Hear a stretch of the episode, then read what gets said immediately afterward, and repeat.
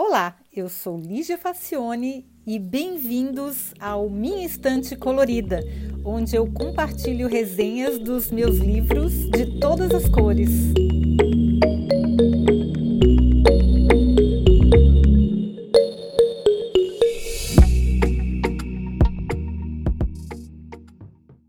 Olá, quem me conhece sabe, eu não resisto a uma capa linda pois visitando uma lojinha especializada em comic books, a Modern Graphics em Kreuzberg, eu encontrei essa maravilhosidade que é a biografia ilustrada da artista japonesa Yayoi Kusama, da ilustradora italiana Elisa Mazzillari.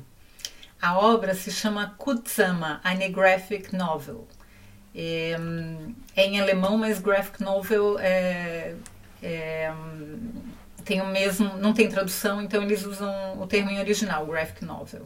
Por que, que eu me senti atraída? Primeiro, por, porque é um livro de arte, é um livro lindo e é de uma artista que eu admiro.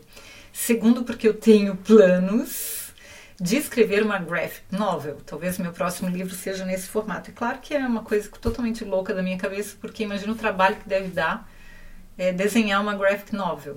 É, é, coisa louca mesmo, mas enfim, desejos, né? Então eu comecei a comprar, eu tenho várias que eu, que eu comprei e, e gosto muito, e uma delas é essa que eu vou compartilhar aqui com vocês hoje.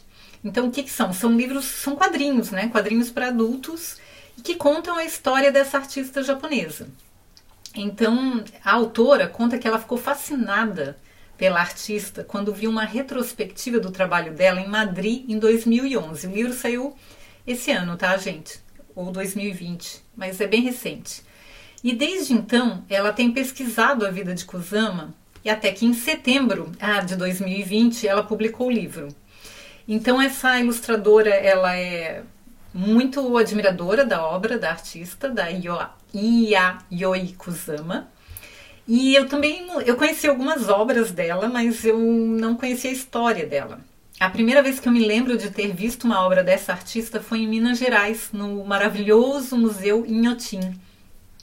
Na época eu não conhecia a artista e não sabia que aquela instalação cheia de bolas espelhadas boiando num espelho d'água era uma reprodução de uma obra que ela fez para a 33ª Bienal de Veneza.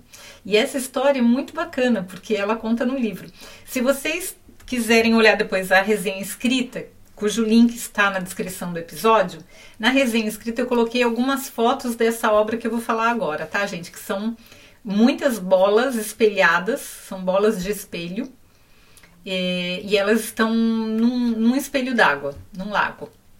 Então eu fiquei sabendo pelo livro que a moça não tinha sido convidada para a Bienal de Veneza e ela instalou 1.500 bolas espelhadas num dos parques da cidade. O título muito apropriado era O Jardim de Narciso, claro, porque as bolas são espelhadas, então você se enxerga em todas elas. Quem olha para as bolas, o observador se observa em todas elas, porque elas são espelhadas. E os visitantes podiam comprar as bolinhas e levá-las para casa se quisessem. E por causa de tanta ousadia, a artista foi expulsa da Bienal, assim, porque ela nem tinha sido convidada e ela foi lá de alegre fazer a instalação dela. Tá, mas vamos ao início da história da Yaoi, Yayoi Kusama. Então, ela nasceu em 1929 no Japão e desde criança ela sofria de alucinações, mas ela gostava muito de desenhar. Só que a sua mãe, aparentemente uma pessoa muito atormentada e infeliz, repetia sempre que as mulheres não podiam ser pintoras, que isso era coisa de homem e só eles que podiam pintar. Gente, esse mundo machista desde sempre atormentando as mulheres, né? Mas enfim. Uma vez, durante uma briga entre os seus pais, a mãe pediu para a menina seguir o pai, pois ela estava desconfiada de uma traição.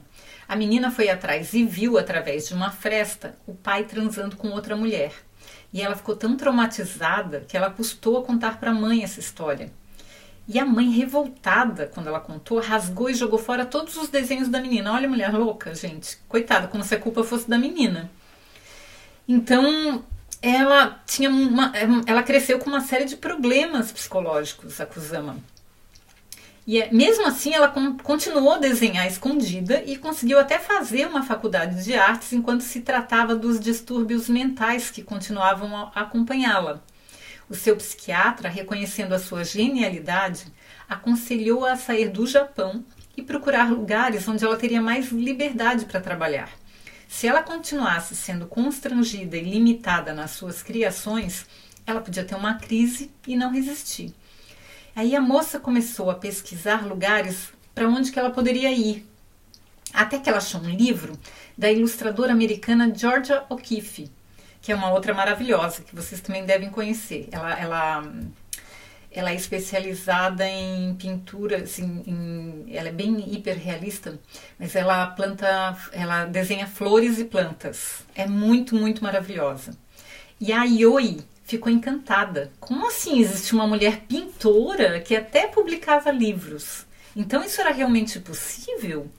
E aí ela foi até a embaixada americana, porque a Georgia O'Keeffe é americana, conseguiu o endereço da artista e sendo que a artista estava isolada no México desde que tinha ficado viúva. E ela foi para uma casa lá no México e ficou lá isolada.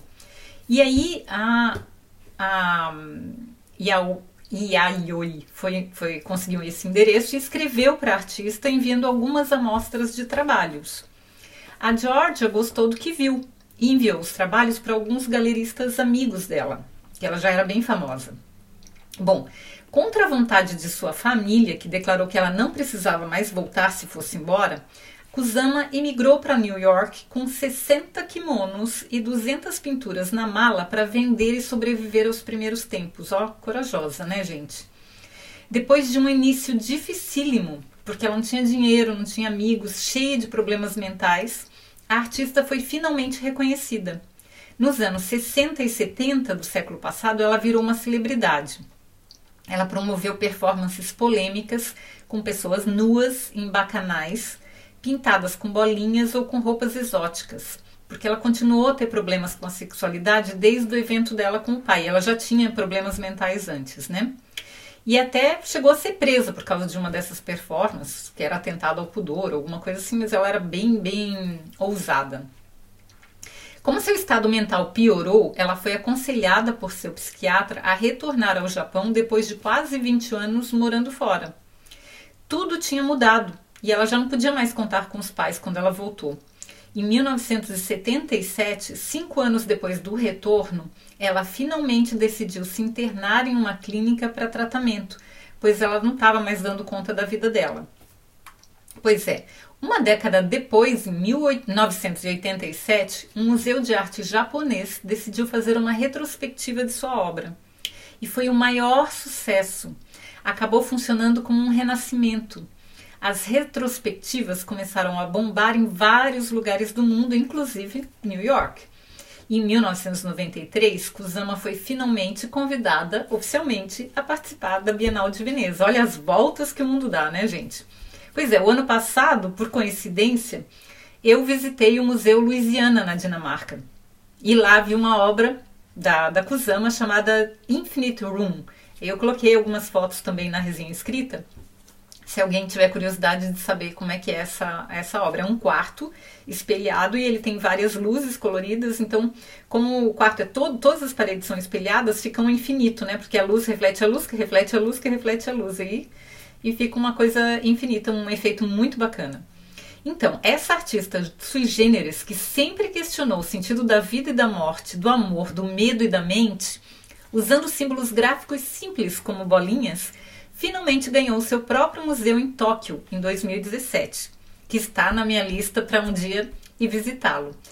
Vamos a Tóquio, gente, visitar o museu da Kusama eu espero que você coloque na sua lista também, porque essa artista vale muito a pena, ela ainda é viva, ela ainda continua produzindo e ela ainda continua muito, muito, muito instigante. Vamos acompanhar os trabalhos dela, né? Espero que vocês tenham gostado e até o próximo episódio.